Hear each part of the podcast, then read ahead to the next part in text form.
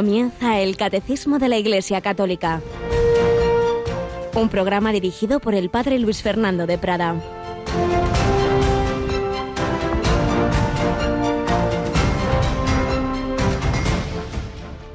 Estos son mi madre y mis hermanos. El que haga la voluntad de Dios, ese es mi hermano y mi hermana y mi madre.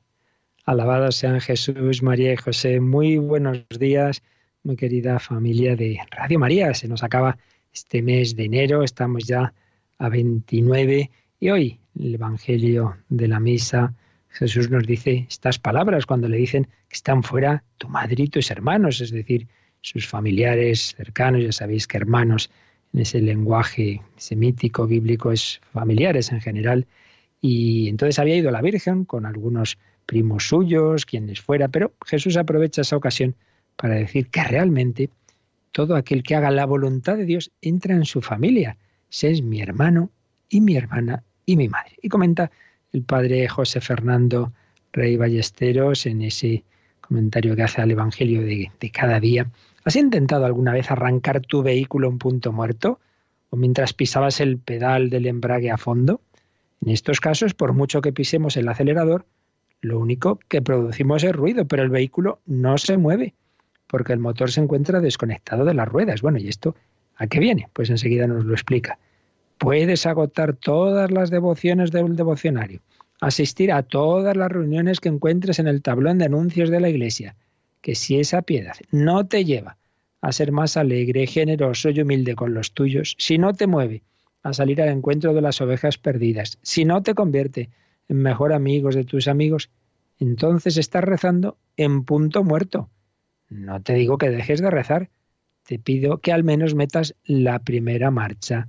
Cuando Jesús señala quiénes son los suyos, no se refiere a los que rezan mucho, más bien dice, el que haga la voluntad de Dios.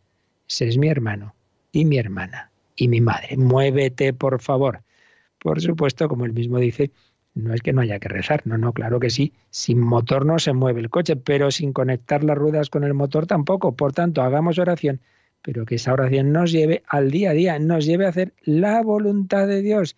Hagamos oración, también la hacemos de una manera muy especial en Radio María la Viesra los primeros viernes. Tenemos con nosotros a Rocío García. Buenos días, Rocío. Hola, padre, buenos días. Bueno, pues en efecto nuestra oración así larga, en directo, comunitaria y, y, en la radio y no desde la retransmisión es la que tenemos este jueves, ¿verdad? Este jueves a las 11 de la noche les invitamos a unirse a la hora santa de Radio María, la víspera del primer viernes de febrero. Eso es, en ese, esa especie de fiesta mensual del amor del corazón de Cristo, pues nosotros, siguiendo lo que Jesús le pidió a Santa Margarita María hace unos cuantos siglos, pues tenemos la exposición del Santísimo, la adoración, la reparación, la intercesión por esas intenciones que nos mandáis. Si lo hacemos en este contexto de este año jubilar del centenario de la consagración de España al corazón de Jesús y el vigésimo aniversario del inicio de Radio María en España. La verdad es que el otro día vivimos un día precioso en, en Radio María con esa celebración con muchísimas personas que estuvieron todo el día pasando por la radio con un montonazo, un montonazo de mensajes, WhatsApps, correos, llamadas, visitas, regalos.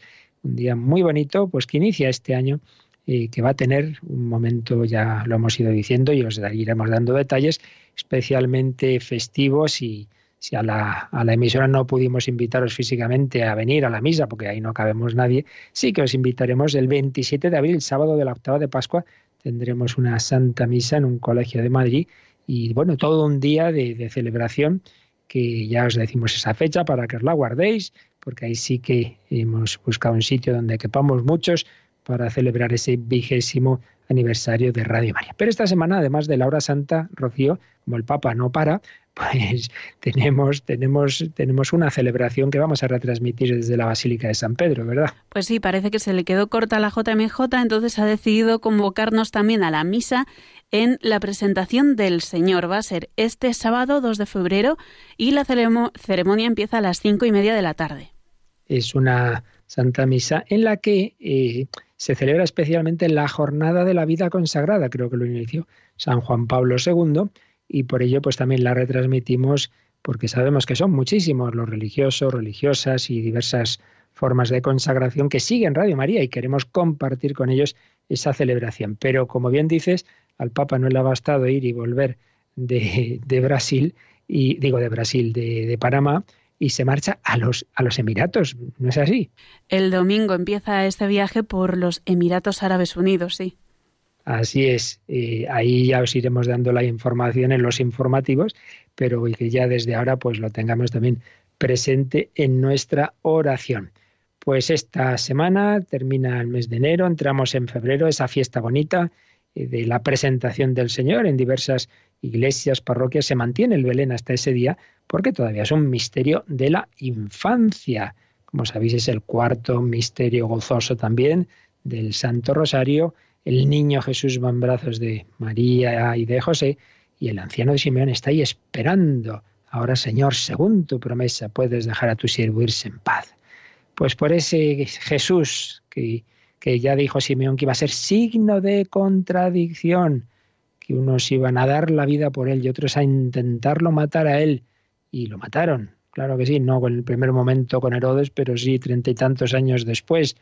Y, a sus seguidores. Por eso, en esta primera sección testimonial, seguimos recogiendo testimonios de perseguidos por la fe. Estamos terminando esta historia de, de Nicole Sadunaiti.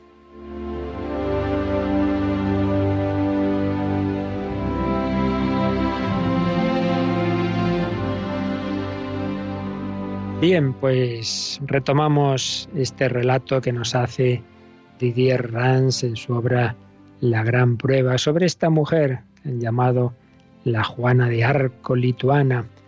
Recordáis que había estado tres años en un campo de concentración, otros tres años en un bosque y realmente sometida a condiciones que, bueno, lo que querían es que se muriera, pero esa fortaleza física, psíquica, espiritual de esta mujer, o sobre todo espiritual, porque físicamente estaba bastante hecha polvo, pero el Señor la mantuvo. Y por fin, el 7 de julio de 1980, regresa de la Unión Soviética a Lituania libre. Bueno, libre relativamente. Todavía existía esa Unión Soviética y las autoridades le prohíben realizar cualquier tipo de trabajo. Un viejo sacerdote la contrata como chica para todo y así logra instalarse en casa de su hermano y su cuñada. A pesar de las amenazas de la KGB, esa temible policía soviética, Nicole seguirá dando testimonio de su fe y sus experiencias. La KGB, molesta por la popularidad de Nicole en toda Lituania y por su importante papel en la crónica, ese periódico católico, esa revista católica que contaba lo que realmente ocurría y por la cual, por colaborar con ella, fue detenida, pues por todo ello deciden castigarla de la peor manera posible, haciendo sufrir a otras personas por su causa. En efecto, a los pocos meses de su regreso, su hermano Josué será arrestado e internado en un hospital psiquiátrico. lo que hacían con algunos, como diciendo, bueno, es que estos creyentes están locos, necesitan ese tratamiento psiquiátrico era en realidad una cárcel. Desolada, su sobrina Marina, de ocho años, la hija de ese hermano, se mete debajo de una mesa y decide no volver a salir. No quiere saber nada de este mundo malvado. Nicole, que acaba de escribir Una sonrisa en el Gulag, libro que conseguirá publicar en el extranjero, desafía la prohibición y va a ver a su hermano al hospital. Durante la visita la acusan de insultar a un médico y la KGB envía unos milicianos para arrestarla. El 27 de noviembre de 1982, Nicole consigue escapar de la policía disfrazándose de anciana. A partir de entonces abandona su casa y se sumerge en la clandestinidad. La KGB pone precio a su cabeza. Ofrecían un coche nuevo a la persona que la denunciara. Su su fuga durará cinco años, escribe Primero pasé un año en Vilna y luego me trasladé a Moscú. Los primeros seis meses viví al lado de una residencia de la KGB. Todos los días pasaba delante de la puerta con mis esquís y saludaba a los agentes.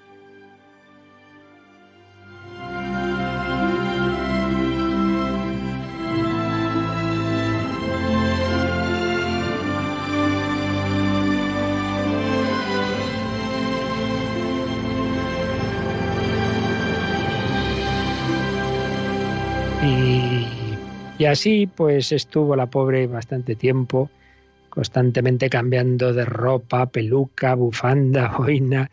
En una ocasión dos hombres, sin duda enviados por la KGB, la esperan con un cuchillo en la puerta de la casa donde acaba de entrar. Afortunadamente, cambia de disfraz y los hombres la dejan salir sin sospechar quién es. En otra ocasión, la KGB se propone matar dos pájaros de un tiro. Intenta liquidarla mientras viaja en coche con el padre Sesvix, otra importante figura de la resistencia católica lituana. Y cuenta lo siguiente Nicole. En ese momento íbamos cuatro personas en el coche, además de tres niños que iban sentados en mis rodillas y en las de otra hermana clandestina. De pronto un camión empezó a empujarnos hasta que el padre perdió el control del coche. El vehículo empezó a dar bandazos y finalmente se quedó inmóvil. Lo peor fue el susto. Al ver que el camión también se detenía, el padre se bajó del coche y empezó a increpar al conductor.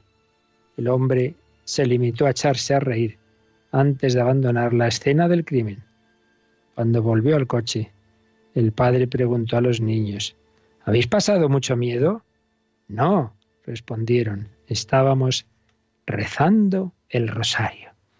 Desgraciadamente otro camión consiguió su objetivo poco después y el padre murió asesinado. Fue un mártir. Siempre decía, en el cielo no habrá ninguna desconfianza entre nosotros. Todos sabremos lo que han hecho por nosotros los demás y nos sentiremos agradecidos por esa ayuda mutua. En el infierno, en cambio, unos se dirán a otros, por tu culpa estoy aquí. Los mártires nos aman profundamente. No debemos olvidarlo nunca.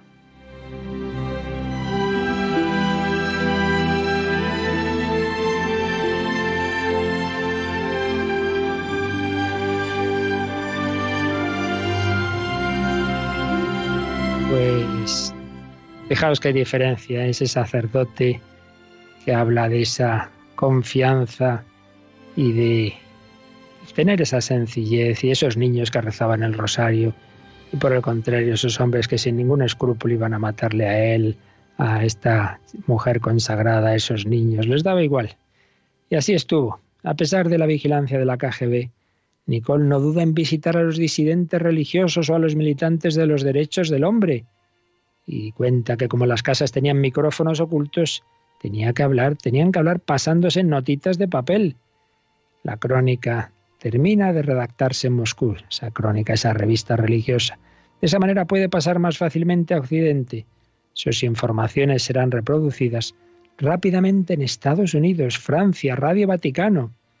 Y claro, las autoridades soviéticas estaban furiosas, pero todos los que fueron denunciados en la crónica moderaron sus acciones y sus abusos hacia los creyentes. A veces pensamos, no, no hay nada que hacer.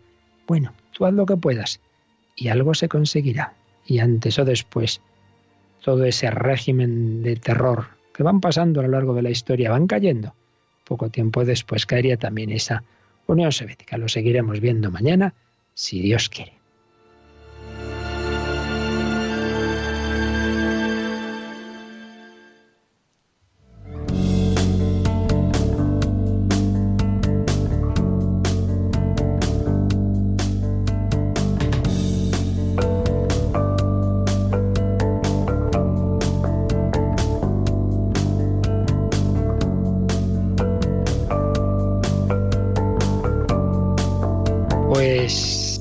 Sí, personas que han dado la vida por la fe católica, que han luchado por esta iglesia, porque eso es luchar por Jesucristo que la fundó.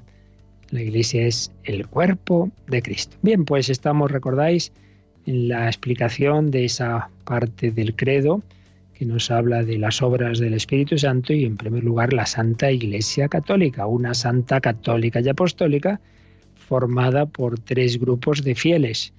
La jerarquía, es decir, obispos, sacerdotes, diáconos, los laicos y la vida consagrada. Y estamos terminando hoy, lo hacemos ya, eh, este primer grupo de fieles, la jerarquía. Hemos visto cómo el Señor escogió a los apóstoles y sus sucesores que son los obispos, que tienen esa tarea del pastoreo, de prolongar la acción del buen pastor, con tres dimensiones. La dimensión doctrinal, la enseñanza de lo que Jesucristo nos enseñó, pues se nos transmite por la tradición, la escritura, pero es ese magisterio de los obispos y del Papa, sucesores de los apóstoles y de Pedro, los que nos dan, digamos, la interpretación correcta cuando, pues claro, uno coge la escritura y puede entender una cosa, puede entender otra, y el Señor pues ya sabía que eso iba a pasar, y entonces pues hace esa promesa, el que vosotros escucha, a mí me escucha, y nos garantiza que nos llega a través de la jerarquía con la asistencia del Espíritu Santo su enseñanza. Una primera misión o función que prolonga la acción de Cristo Maestro. Yo soy la verdad. Una segunda función que es la de santificar a través de los sacramentos. Haced esto en memoria mía. Al que perdonéis los pecados les quedan perdonados. La acción, la misión, la función litúrgica. Cristo es sacerdote maestro, verdad, sacerdote, camino hacia el Padre y misión de gobernar. Cristo es también rey, rey, pastor, Él es el que nos guía. Pues bien, el Señor nos guía ahora a través de esos, esos apóstoles y sus sucesores.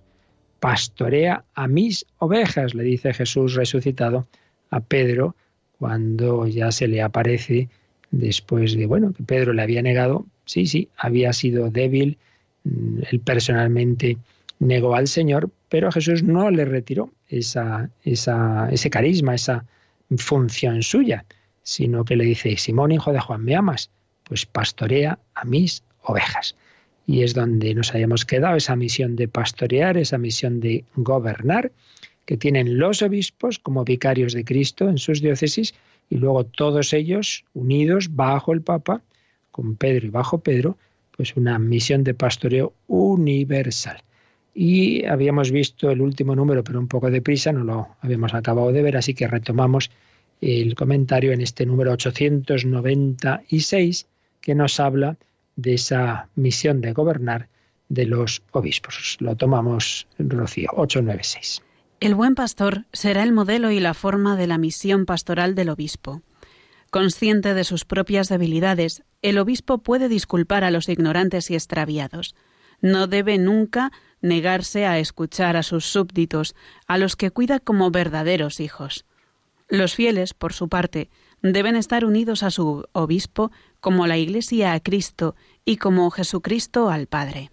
Y nos pone el catecismo una cita de uno de los primeros obispos de la historia de la Iglesia, muy conocido porque también es uno de los mártires más famosos por unas preciosas cartas. San Ignacio de Antioquía, ¿qué texto nos pone de él? Obedeced todos al obispo como Jesucristo a su Padre y al presbítero como a los apóstoles. En cuanto a los diáconos, respetadlos como a la ley de Dios. Que nadie haga al margen del obispo nada en lo que atañe a la Iglesia. Que nadie haga nada en lo que atañe a la Iglesia al margen del obispo, no, yo ya me las tengo directas con el Señor, ¿verdad? Que no se entere el obispo. Hombre, no puede ser, no puede ser. Por eso nos dice San Ignacio Antequía, seguir al obispo como a Jesucristo, como Jesucristo sigue al Padre, si Jesucristo sigue al Padre, seguir al obispo. Y seguir al presbiterio, es decir, el grupo de sacerdotes que están con el obispo, como a los apóstoles.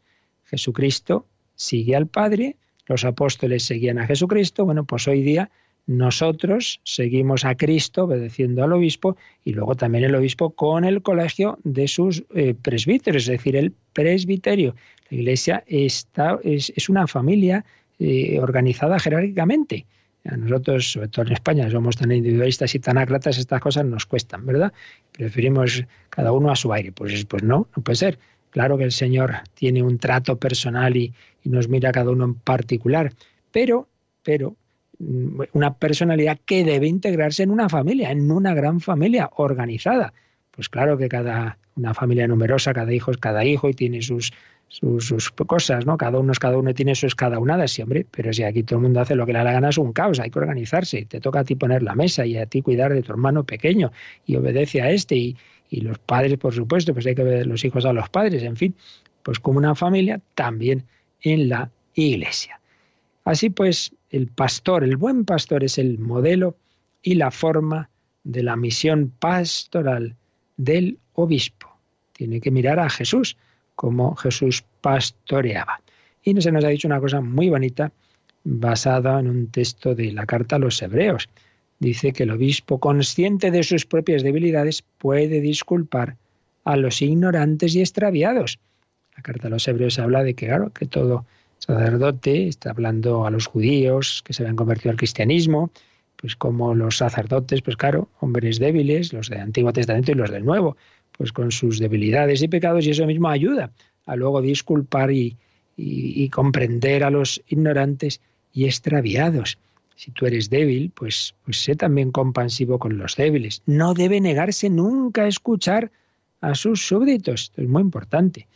El obispo pues debe tener siempre el corazón abierto y particularmente con los sacerdotes, pues el poder escucharles. Siempre pues se nos dice, ¿no? El obispo es el, el padre, no nunca negarse a escuchar a sus súbditos, a los que cuida como verdaderos hijos. Y los fieles, todos los demás fieles, deben estar unidos como la Iglesia a Cristo y Cristo al Padre.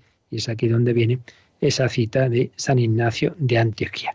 Pero vamos a leer un número marginal que nos sugiere aquí el Catecismo, el 1550, que nos da unas claves muy, muy importantes de algo que ya dijimos en otros días, pero que conviene que insistamos en ello. Vamos a leer este número que está bastante más adelante en el catecismo, está en la parte de la liturgia, la segunda parte del catecismo, cuando se nos hable del sacramento del orden, de la ordenación sacerdotal y episcopal, vamos a ver lo que nos dice este número 1550.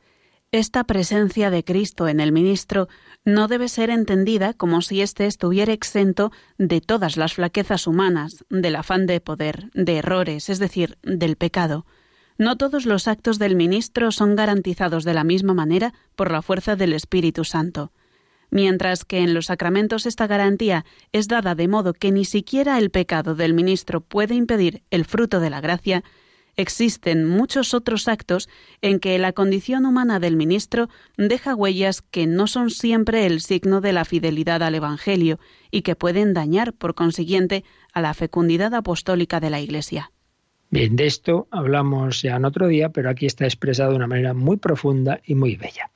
El qué, pues que por un lado, por un lado, el Señor, como ha querido hacer así, y que nos lleguen sus dones a través de la Iglesia, que está formada por hombres, y todos los hombres somos débiles, pues por un lado no tenemos que escandalizarnos, no tenemos que apartarnos de la Iglesia porque, uy, mira, este, tenemos un cura que mira qué genio, mira lo que pasó, o fíjate qué escándalo lo que ha ocurrido en tal sitio, lo que ha hecho tal sacerdote, entonces ya dejo la Iglesia. Oiga, que el Señor fundó la Iglesia con con Pedro, Santiago, Juan, que se peleaban, y, que, y Pedro que negó al Señor, y Judas que, lo traicionó, y que el Señor ya lo sabía, pero, pero sí, sí, no lo ha hecho con ángeles, ya, ya, ya lo sabemos. Eh, ¿Qué pasa? Que se entera esta hora de de repente, ¿no? 21 siglos después. Entonces, así. Entonces, por un lado, el, el comprender esa, esa debilidad que tenemos todos. Esta presencia de Cristo en el ministro no debe ser entendida como si estuviese exento de todas las flaquezas humanas como es el que me da la comunión y el que me perdona los pecados, y luego me entero de esto y hasta no vuelvo a confesarme, hombre, pues claro, claro, él también se tiene que confesar, claro. Algunos se piensa que los sacerdotes no nos confesamos, pues claro que lo hacemos, porque también somos débiles y pecadores. Entonces, por un lado, esa comprensión, porque ahora aquí parece que hay que tener misericordia con todo el mundo menos con los sacerdotes. Ahí a eso no se los perdona uno. Hombre, pues algo está ahí fallando, ¿no? Pero vamos al, al punto teológico que es muy, muy importante, ¿no? Dice, no todos los actos del ministro, ministro es decir, el, el, sentido ¿no? del ministerio, el ministerio sacerdotal, sea en su grado supremo, que es el del obispo, el episcopal, o sea en el presbiterio. No todos los actos del ministro, del sacerdote, del obispo, son garantizados de la misma manera por la fuerza del Espíritu Santo. ¿Qué quiere esto decir? Vamos a ver. Cuando el Señor nos llama a algo y nos da, en este caso, un sacramento, el sacramento del orden, quiere decir que Él nos da su gracia para con su gracia realizar esa vocación, esa misión, sea en el sacerdocio, sea en el matrimonio, bueno, sea en el bautismo para ser cristiano, la confirmación para ser testigo de Cristo, la unción para llevar bien la enfermedad y si es voluntad de Dios curarse, etcétera, etcétera. Dios nos da su gracia. Pero luego siempre está el tema que la gracia no anula la naturaleza humana, que es libre. Entonces, a la gracia podemos responder en mayor o menor medida. Quien ha respondido de manera total, plena y absoluta, dejando aparte la humanidad de nuestro Señor Jesucristo, pues la Virgen María, la esclava del Señor. Y aquí la esclava del Señor llena de gracia, pero desde la concepción, pero que además, movida por esa misma gracia, respondió de manera plena, por lo que la Iglesia viene ya no solamente la excepción del pecado original, sino de la más mínima sombra de pecado. Sí, pero los demás, pues no hemos respondido así.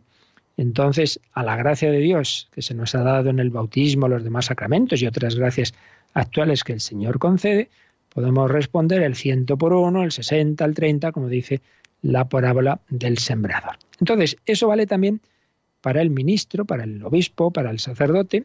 El Señor le da la gracia para cumplir bien su ministerio. Pero esa gracia se puede responder muy bien, y hay muchísimos, muchísimos, obispos, papas, sacerdotes santos y mártires, muchísimos, muchísimos. Los hay muchísimos, pues así a medias, buenecillos, pero que tampoco, tampoco han llegado a esa cima de la santidad, y puede haber, y Dante pone algunos hasta papas en el infierno, pues, pues sí, lamentablemente puede ser, pues ya tuvimos Judas, ¿no?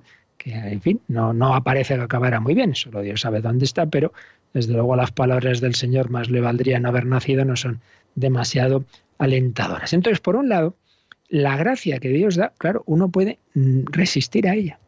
Pero claro, por otro lado, estamos hablando de un ministerio en el cual uno, uno va tan contento a su misa o a confesarse y claro, ¿qué culpa tiene de si el otro, eh, digamos, eh, personalmente responde mejor o peor? Entonces el Señor ha hecho que nos ha dado la garantía de que en, al menos en, dos tipos de acciones eh, nos garantiza que más allá de cómo el, sacerdote sea personalmente, nos garantiza que es Él el que se nos comunica, el que nos enseña. ¿Cuáles son esos, esos casos? Pues por un lado, los sacramentos, lo esencial de los sacramentos, eso me llega seguro.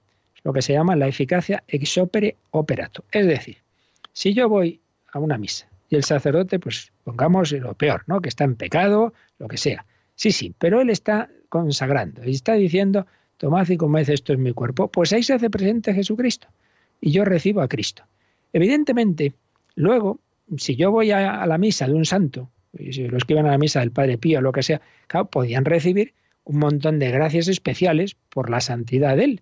Entonces, eso no lo voy a recibir en esta otra misa de este sacerdote, pero recibo a Jesucristo, se hace presente Jesucristo. Entonces, el Señor nos garantiza que, que, lo esencial de un sacramento lo voy a recibir siempre, sea como sea sacerdote.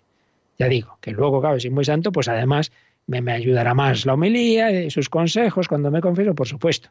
Pero desde luego, aunque, aunque no sea así, yo tengo esa garantía. Y lo mismo, en la enseñanza, pues un sacerdote, un obispo en particular, un papa en, una enseñanza en privado, digamos, en, un grupo reducido, lo que sea, pues, pues no está garantizado que lo que diga sea lo más correcto, pero sí me garantiza Jesucristo lo que dijimos en días anteriores, que cuando es los obispos unidos al papa o el papa como tal, eh, con esas tres condiciones que dijimos, están enseñando en la materia propia de la doctrina de la Iglesia, es decir, fe y moral, que están dirigiéndose a la Iglesia universal, no a un grupito particular, no una, una cosa, una opinión personal, no una entrevista, sino un acto de magisterio universal, eh, en un concilio, en un documento, eh, pues eso, dirigido a toda la Iglesia y con un carácter definitivo, no simplemente, bueno, una catequesis que se da, una enseñanza en una encíclica, sino, no, no, no. Esto es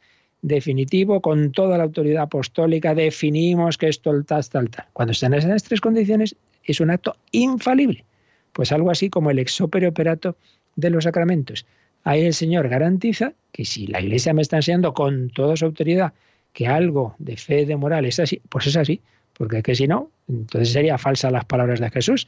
El que a vosotros escucha, a mí me escucha. Tú eres Pedro, sobre esta piedra edificaré mi iglesia.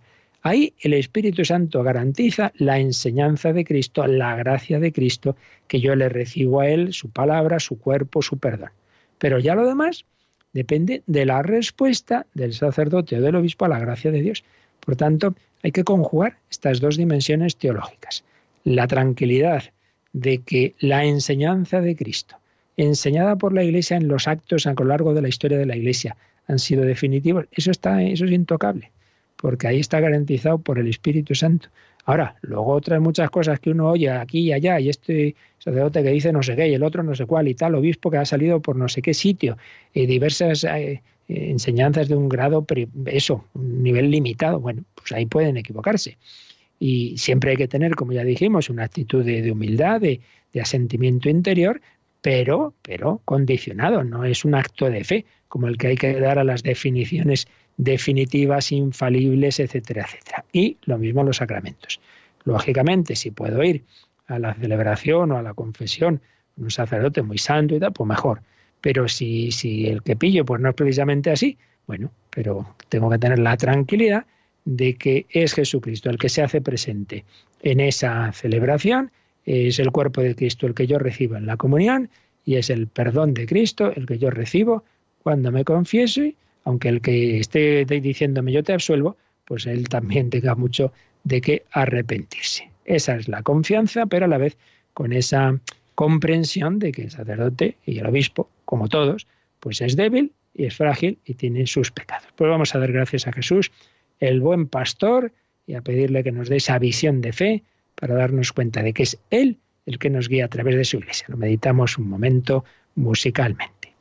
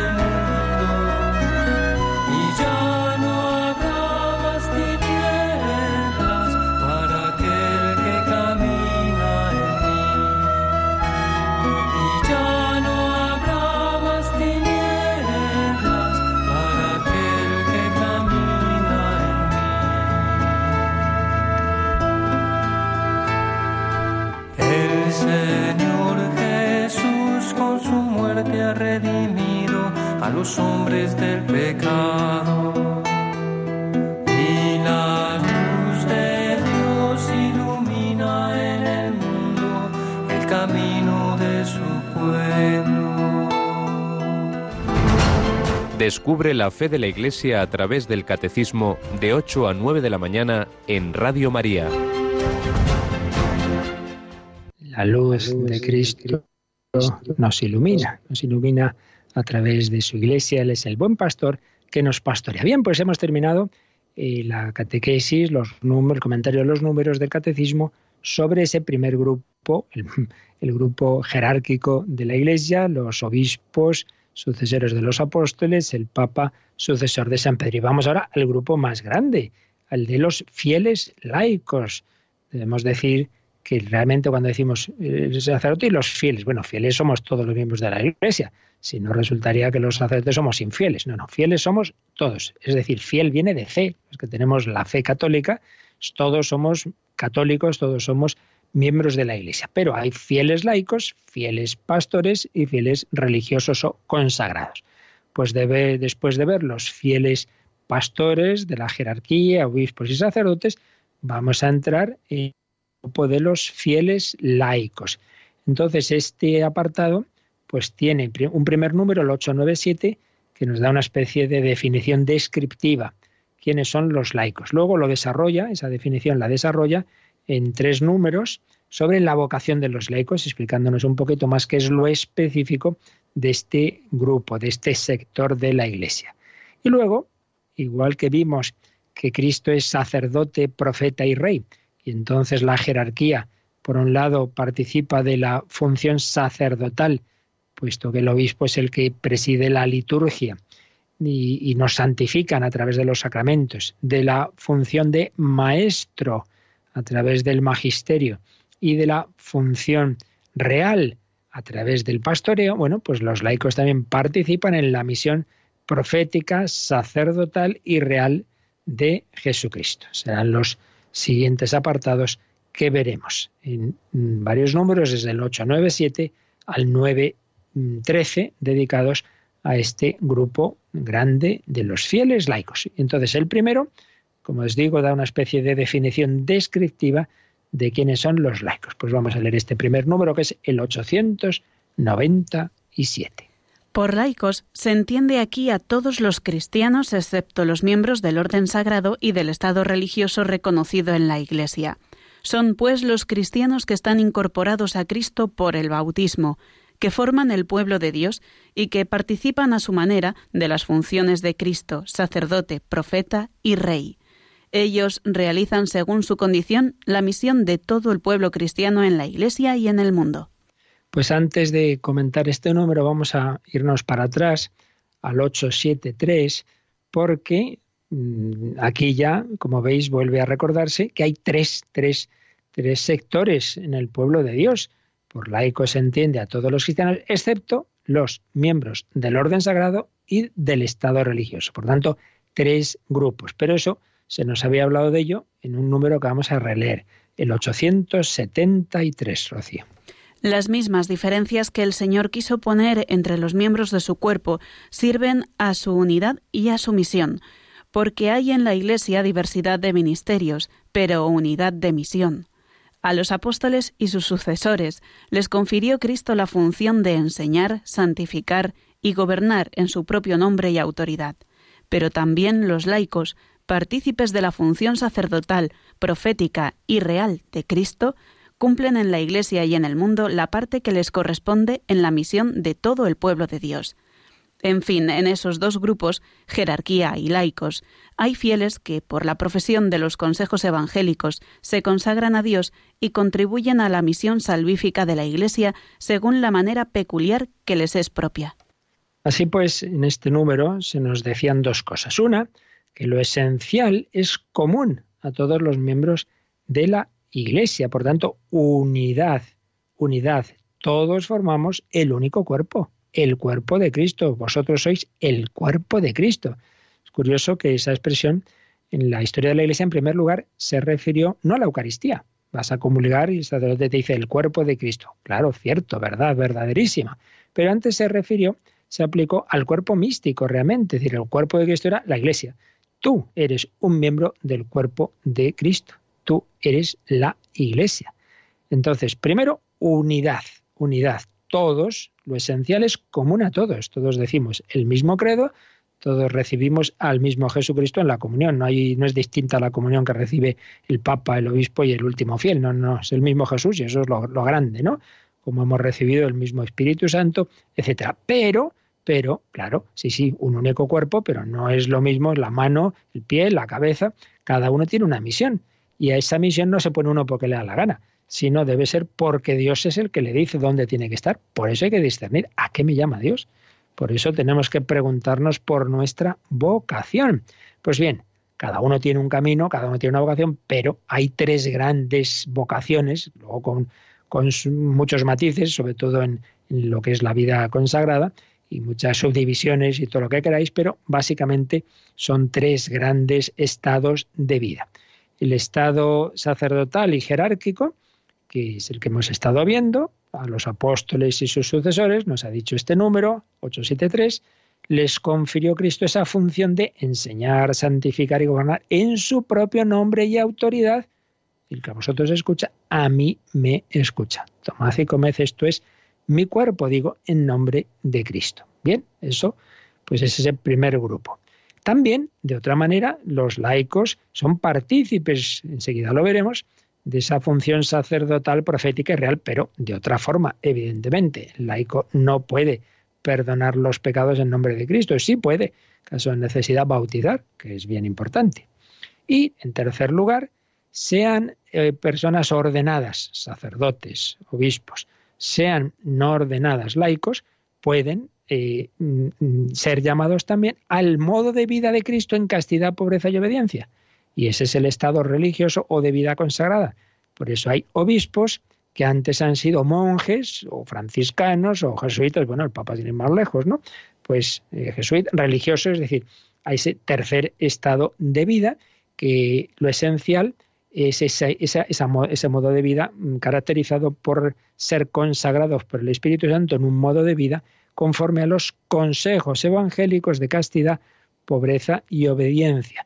Puede haber, y hay, un sacerdote de rito oriental eh, que esté casado, y entonces es, es, sacerdote, pero no es religioso, no es consagrado. Y en cambio, puede haber y hay eh, religiosos no sacerdotes de órdenes en las que, pues eso, es un hermano que decimos, o religiosas, que evidentemente tampoco son sacerdotes, son consagradas por el Espíritu Santo para llevar el modo de vida del Señor Jesús y de la Virgen María en castidad, pobreza y obediencia. Tres estados de vida. Pues bien, en el, volvemos a donde estábamos, al 897, entonces se nos ha dicho que por laico se entiende a todos los cristianos, excepto los, otros dos grupos. O sea, en primer, el primer acercamiento al concepto de laico es un poco por exclusión. Los que no seáis ni obispos, sacerdotes ni religiosos, pero sois cristianos, bueno, pues es un primer paso para entender quién es laico. Pero ahora ya en positivo sigue diciendo el 897. Son los cristianos que están incorporados a Cristo por el bautismo. Claro, esto es lo primero y principal. Lo, lo esencial del laico como de los demás grupos de miembros de la Iglesia es que están incorporados a Cristo. No es una cosa meramente sociológica, jurídica, usted firma aquí, ya socio de esto, no, no, no, no. Confirma y sin firma, aunque se haya perdido mi partida de bautismo, lo esencial es que yo quedé unido a Cristo, incorporado a Cristo, marcado por el sello del Espíritu Santo que me configura a Jesucristo. Incorporados a Cristo por el bautismo. Y eso implica también formar parte del pueblo de Dios, porque ya hemos dicho que Jesús no ha establecido una relación individualista con él. A la vez que te incorporas a Cristo, entras a la iglesia. A la vez que entras a la iglesia, te incorporas a Cristo. No se puede separar lo que Dios ha unido, que no lo separe el hombre. El bautismo nos hace miembros de Cristo y por tanto hijos de Dios y templos del Espíritu Santo y miembros de la iglesia cristianos incorporados a Cristo por el bautismo, que forman el pueblo de Dios y que participan de las funciones de Cristo, sacerdote, profeta y rey. Por eso en el bautismo se unge la cabeza del bautizado con el crisma, como señal de que ha quedado configurado a Jesucristo en esas funciones que se unieron en él. El Antiguo Testamento estaba separado, los sacerdotes, los profetas y los reyes. Cristo engloba todo es sacerdote que ofrece el sacrificio de su propia vida como cordero que quita el pecado del mundo, es el profeta que habla las palabras de Dios, el que a mí, el que eh, me escucha a mí, escucha al Padre, y el que os escucha a vosotros me escucha a mí, es profeta, es el profeta del Padre y es rey, el verdadero rey, el descendiente del rey David. porque nos enseña a gobernarnos a nosotros mismos y él tiene derecho de gobernar el mundo entero. Sacerdote, profeta y rey. Pues bien, el laico queda hecho miembro de Cristo y asume esas funciones también. También el laico tiene que ofrecer su vida como sacerdote, ofrecer el sacrificio de su vida, tiene que ser profeta, como hablando del Señor, testimoniando con su propio ejemplo de su vida y también, cuando hay la ocasión, con sus palabras, y tiene que ser rey, rey de sí mismo, no dejándose llevar de, apetencias egoístas, sino eh, gobernando toda nuestra psicología con la razón y la razón gobernada por la fe y el Espíritu Santo y colaborar también a extender el reino de Dios en la sociedad, empezando por su propia familia, etc. Y finalmente dice este número, ellos, los laicos, realizan, según su condición, la misión de todo el pueblo cristiano en la Iglesia y en el mundo. Todos, sacerdotes, religiosos, laicos, todos tenemos la misma misión, vocación a la santidad y misión de hacer presente el reino de Dios en el mundo, pero cada uno tenemos que cumplirla de una determinada forma, cada uno según su estilo de vida que ha quedado marcado por la vocación que Dios nos ha dado, de manera muy distinta. Eh, realiza la vocación cristiana a la santidad y a la evangelización un cartujo, una carmelita, un franciscano, un padre de familia, un misionero, un obispo, pues claro, claro, lo esencial, sí, lo esencial, amar a Dios, amar al prójimo, la Eucaristía, obras de misericordia, sí, sí, eso da igual en, en, un convento o en tu casa. Pero luego la manera concreta, pues varía mucho, como es natural. Y en tal convento se rezan laudes a toque de campana y en tu casa, pues cuando puedes, y te deja el niño y, y te puedes escapar a rezar un ratito, pues es distinto. Así pues, entramos en este gran sector, el, más numeroso y en cierto modo podemos decir más importante, porque claro, claro que quien, quien debe pastorear es el grupo anterior, el grupo de los pastores, que es fundamental, sí, sí, pero ya me dirás tú, sí, a quien pastorea, lo esencial es que haya ese pueblo de Dios que, que, que haga presente en el mundo, que es lo que Dios ha querido, santificar este mundo como camino para llegar al reino de los cielos. Así pues, una un acercamiento a este concepto de laicos que vamos a ampliar viendo otro par de documentos. Uno del Vaticano II, el Adyentes, sobre la misión. Ahí se nos dice, ya lo veremos próximo día, que cuando llega la Iglesia a un país nuevo, no se puede considerar que está ya, digamos, establecida si no hay un laicado. Como la vida religiosa, no basta que llegue un sacerdote y, y empiece a predicar. No, no sí, hace falta el sacerdote, por supuesto, con un obispo, enviado por un obispo, dependiente de él, pero hace falta también que se haga presente el modo de vida de Jesús en castidad por excelencia y obviamente hace falta un laicado que haga presente en el día a día de la vida ordinaria, en la familia, en el trabajo, etcétera, que haga presente ese reino de Dios.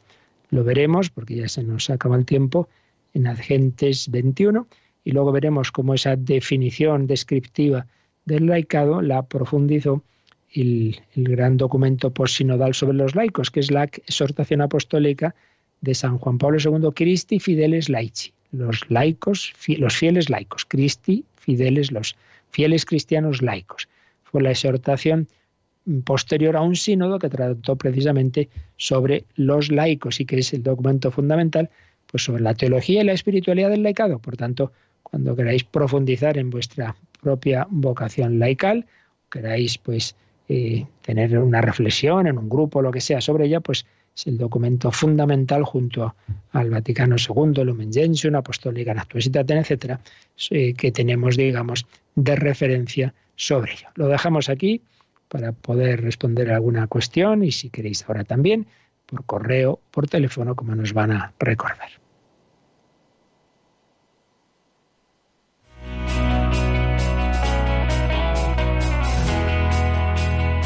Participa en el programa con tus preguntas y dudas.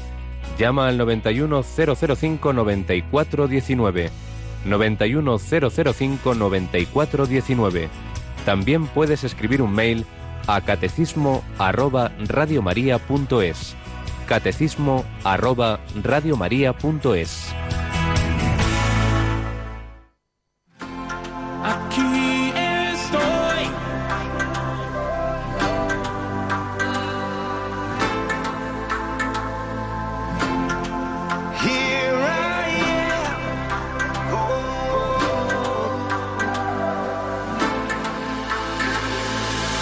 Quiero servirte con mi vida.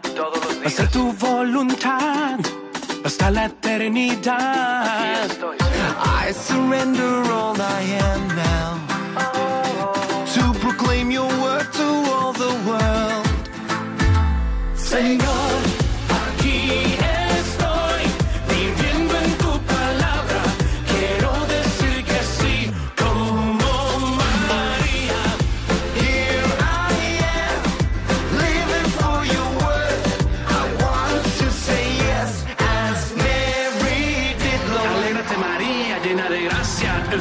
está contigo. No tengas miedo porque has hallado gracia ante Dios. Vas a concebir un hijo y su nombre es Jesús. Here I am, I long to serve you. And let your kingdom come, and let your will be done. Renuevo hoy mi compromiso de ir y anunciar tu palabra hasta el final. Señor,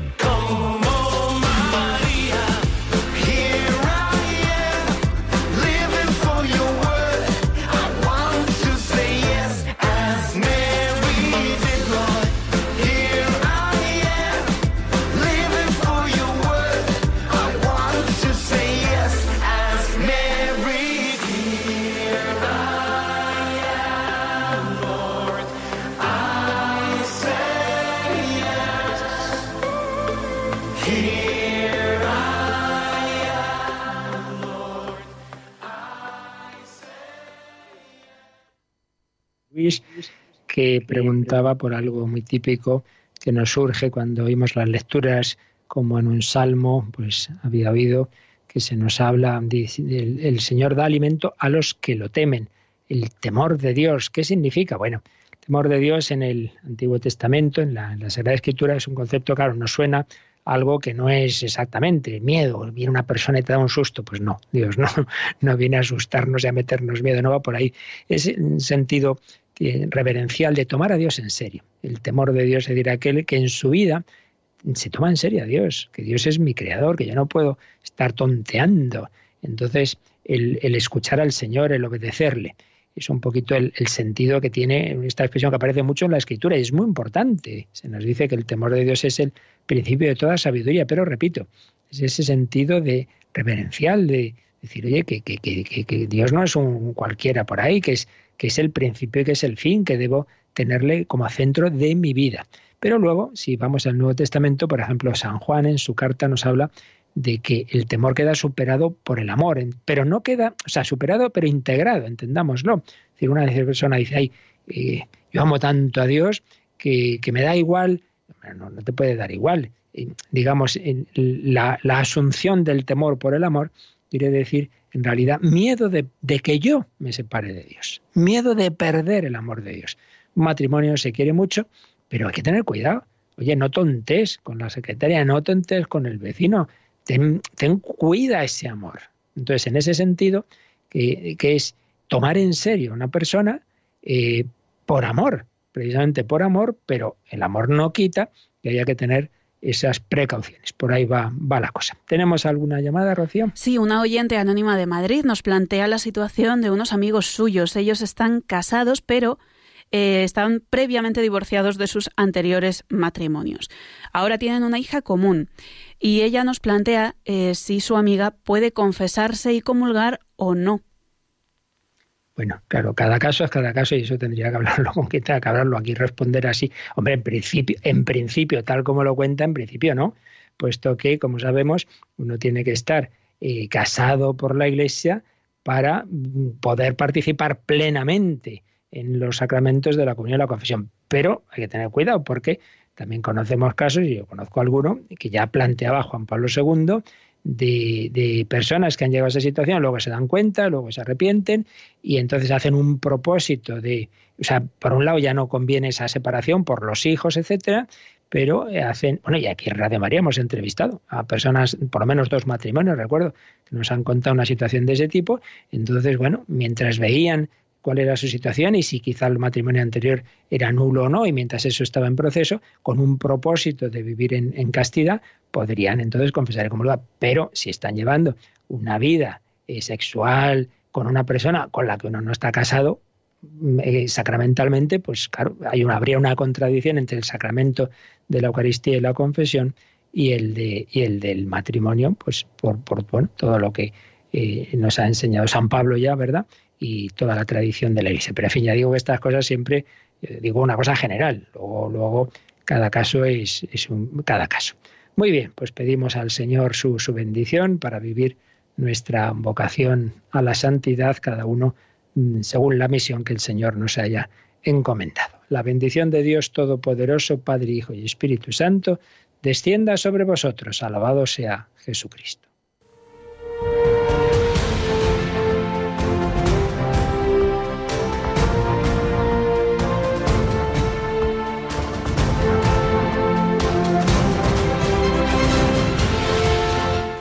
Han escuchado en Radio María el Catecismo de la Iglesia Católica,